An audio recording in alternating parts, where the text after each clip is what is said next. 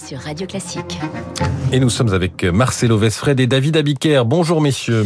Bonjour, Bonjour Augustin. On commence avec euh, l'info politique. Marcelo Vesfred du Parisien. Dans un mois, les Parisiens sont invités à se prononcer pour ou contre les trottinettes électriques en libre service dans la capitale.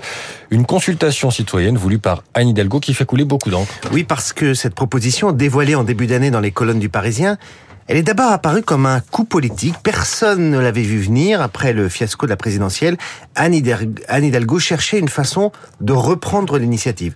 Alors ensuite, il y a le fond. On est face à un vrai phénomène. Les accidents, les blessés, les tués explosent à cause de l'usage un peu inconsidéré de certaines trottinettes. Tout ça donc à cause de chauffards, rappelons euh, un chat un chat qui méprise le code de la route. Même l'Académie de médecine a tiré la sonnette d'alarme. Impossible donc de continuer comme ça. Mais la réponse à ce problème qui touche les grandes villes, mais aussi les villes moyennes, est-ce qu'elle passe forcément par l'interdiction? Car on se dirige tout droit vers cette euh, option, car qui va aller voter à la consultation d'Anne Hidalgo On parle d'un vote organisé dans des urnes et pas un vote électronique hein, qui aurait pu attirer les jeunes. S'il va mobiliser ce scrutin sur tous les opposants aux engins électriques. Y a-t-il d'autres solutions pour améliorer la sécurité des conducteurs et des piétons? Oui, en misant par exemple sur une meilleure régulation. D'ailleurs, deux propositions de loi viennent d'être déposées dans ce sens. La première est signée du sénateur des Hauts-de-Seine Xavier Iacovelli. Elle réclame l'immatriculation de ces engins histoire de pouvoir responsabiliser les usagers la seconde provient d'une députée euh, Renaissance qui veut rendre le casque obligatoire. Même le gouvernement Augustin commence à bouger. Ce week-end, le ministre des Transports Clément Beaune va dévoiler son plan. A priori, il devrait interdire l'usage des trottinettes en libre service aux moins de 16 ans et mieux sanctionner les gens qui se mettent à deux sur un bolide.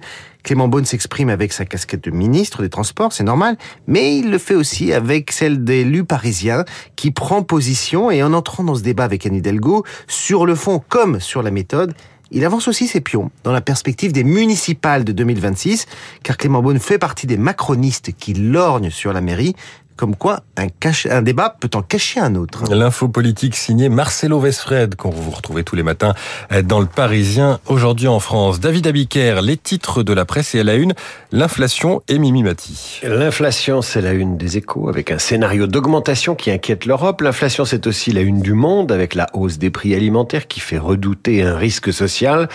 L'inflation en plat du jour, à la une de Sud-Ouest, steak, riz, pâtes, quel prix demain demande le télégramme.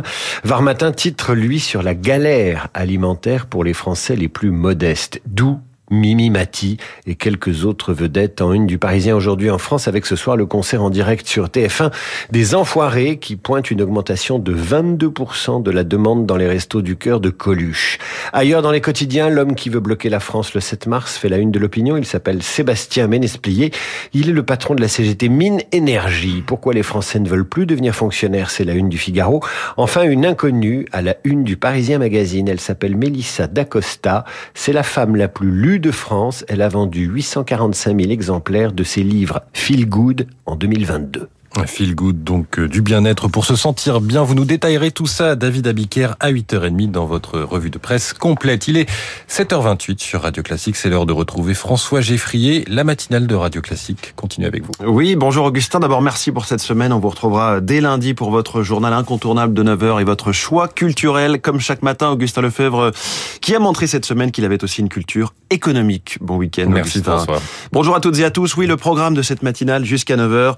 Un rendez-vous vous ô combien précieux et chaque année plus indispensable encore que la précédente. Chanson, humour au programme ce soir du spectacle des Enfoirés, les restos du cœur face à la forte inflation qui met plus de personnes dans le besoin et pèse sur les dons, alors que de toute évidence, en 2023, le principe est le même qu'en 1986.